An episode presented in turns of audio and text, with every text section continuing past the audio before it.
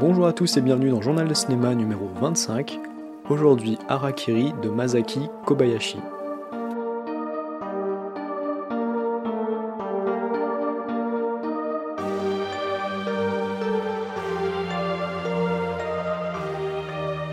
Et je préviens d'emblée pour ne pas faire fuir les spoilerophobes, il n'y aura pas de spoiler dans cette critique.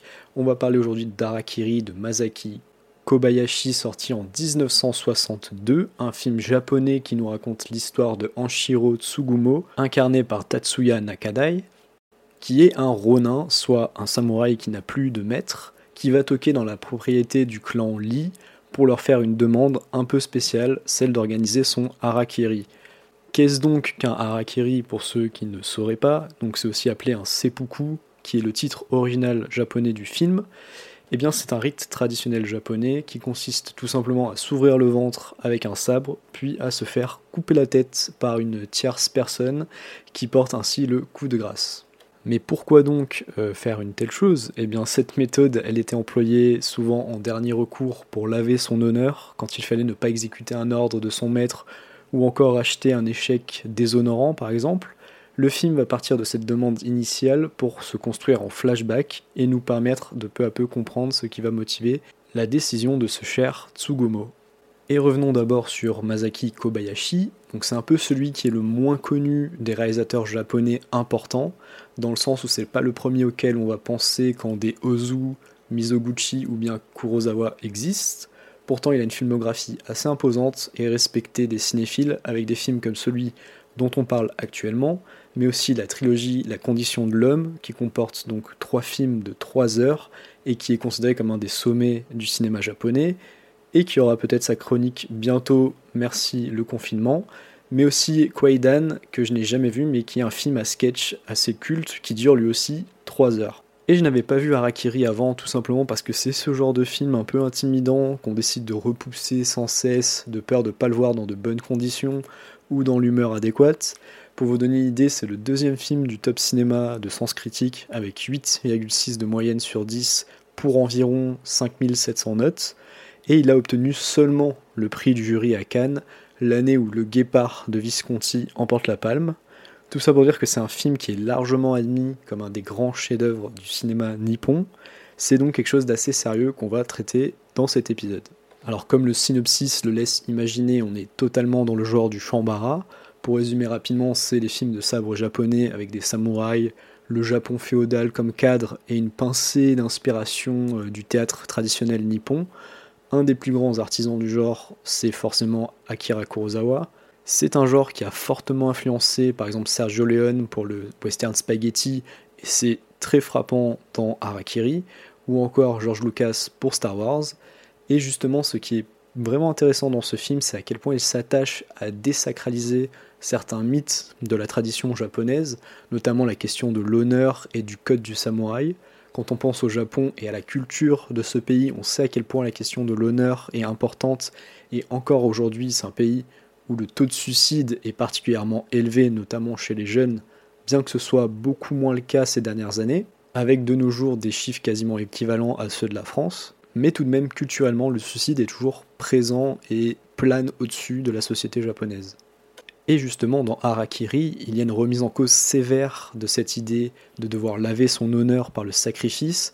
Le film le démontre notamment en appuyant sur l'idée que parfois ceux qui se montrent les plus virulents dans le soutien d'une tradition ou d'un principe sont ceux qui sont les plus à même à ne pas la mettre en application, le film montre la cruauté que peut engendrer cet extrémisme dans le respect des coutumes et l'obscurantisme sans replacer les actions de chacun dans le contexte dans lequel elles ont été commises.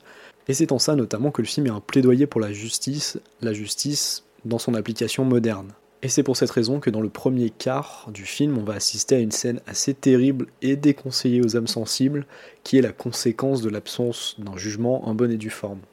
Et sans trop en dire, c'est évidemment la scène qui implique des sabres en bois et qui est une des plus marquantes du film. Le film est également une critique violente de la domination avec d'un côté les laissés pour compte à qui rien n'est épargné et de l'autre la noblesse qui se permet de s'affranchir des règles qu'elle a elle-même dictées. En cela, le dernier tiers du film insiste un peu trop sur cette idée, peut-être en rajoutant des couches de pathos et de mésaventures aux protagonistes. C'est un procédé assez classique dans ce type de récit de souligner l'injustice, mais j'ai eu l'impression que c'était peut-être un peu trop appuyé.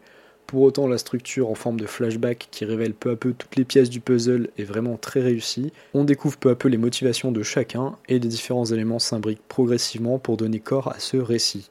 Cette histoire est donc portée par l'acteur fétiche de Monsieur Kobayashi, Tatsuya Nakadai. C'est un acteur qui a été vu dans un nombre très important de films essentiels du cinéma japonais et notamment à plusieurs reprises chez Kurosawa. Il est vraiment excellent dans ce rôle de Ronin désespéré et barbu. On est sur un jeu un peu la Toshiro Mifune, auquel c'est dur de ne pas penser devant un tel personnage et un tel rôle.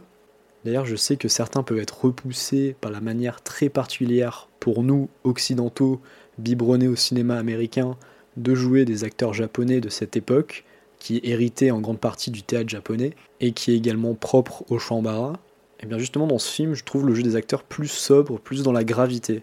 De plus, on est vraiment face à une mise en scène de très haute tenue, avec les scènes où Tsugumo raconte son histoire qui ont vraiment cette tension palpable, et aussi lors des scènes de combat qui sont finalement assez rares dans le film.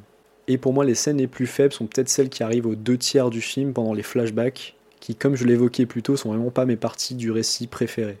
Mais toute cette construction, elle aboutit sur l'illustration parfaite de l'expression le calme avant la tempête, tellement tout nous prépare petit à petit à la dernière partie du film et à cette conclusion qui peu à peu s'est mise en place et qu'on nous a laissé entrevoir. Je tenais également à noter que concernant le scénario, on le doit à Shinobu Hashimoto, qui a été scénariste notamment de Rashomon, Les Sept Samouraïs, La Forteresse Cachée, le Château de l'Araignée ou encore Dodeskaden pour son fidèle collaborateur Akira Kurosawa. Avec un scénariste de cette envergure-là, on comprend la portée du scénario et sa réussite. Et une toute dernière chose, le film a été remaké par Takashi Miike en 2011.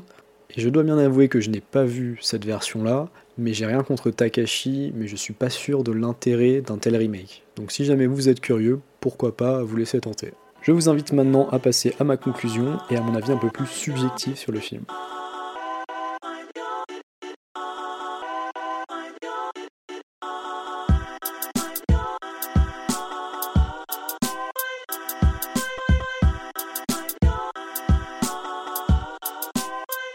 Alors, est-ce que je recommande Harakiri? Donc, suite à ce podcast, et si vous avez bien tout écouté, j'imagine que vous connaissez déjà la réponse qui sera oui. Malgré sa sortie en 1962, c'est un film que j'ai trouvé résolument moderne, une œuvre d'une grande beauté formelle, qui est une charge très violente envers ce qu'a pu être le système féodal japonais, la romantisation de l'idée de l'honneur comme credo absolu des dirigeants de l'époque est annihilée en montrant les failles et l'humanité dans ce qu'elle peut avoir de plus laide chez des personnes qui ont été élevées à des rangs de demi-dieux à cette époque. C'est une parabole sur l'hypocrisie des puissants qui n'a absolument pas perdu justement de sa puissance. Portée en plus par un acteur en état de grâce, on est devant une œuvre qui se doit d'être vue par quiconque s'intéresserait au cinéma japonais. J'ai quelques réserves plus personnelles sur le récit qui s'égare un peu dans la deuxième moitié du film et qui m'empêche de placer ce film très haut dans mon panthéon personnel. Malgré tout, ça n'empêche à aucun moment de constater la puissance de ces deux heures en compagnie de Masaki Kobayashi, un film humaniste qui balaye d'un revers de main la supposée vertu des oppresseurs qui n'ont aucun scrupule à user de faux principes pour s'accrocher à leur place, avec en bonus une réflexion sur le révisionnisme et la réécriture complaisante de l'histoire au profit de ce qu'on pourrait appeler le roman national, ici appliqué au clan japonais. Et je pense qu'il y aura encore beaucoup à dire sur ce film qui est vraiment passionnant et foisonnant de choses que ce soit sur l'histoire du Japon ou la multitude des thèmes abordés. Mais ce sera tout pour ce journal de cinéma épisode 25. Je vous remercie de m'avoir écouté en espérant que ça vous a plu. N'hésitez pas à me suivre sur Twitter, Journal de Cinéma, pour avoir toutes les dernières informations sur le podcast. Vous pouvez également vous abonner sur toutes les plateformes possibles normalement, que ce soit Apple Podcast, Spotify, Deezer, Pocket Cast, Podcast Addict et bien d'autres. Je vous donne rendez-vous au prochain épisode. Bye bye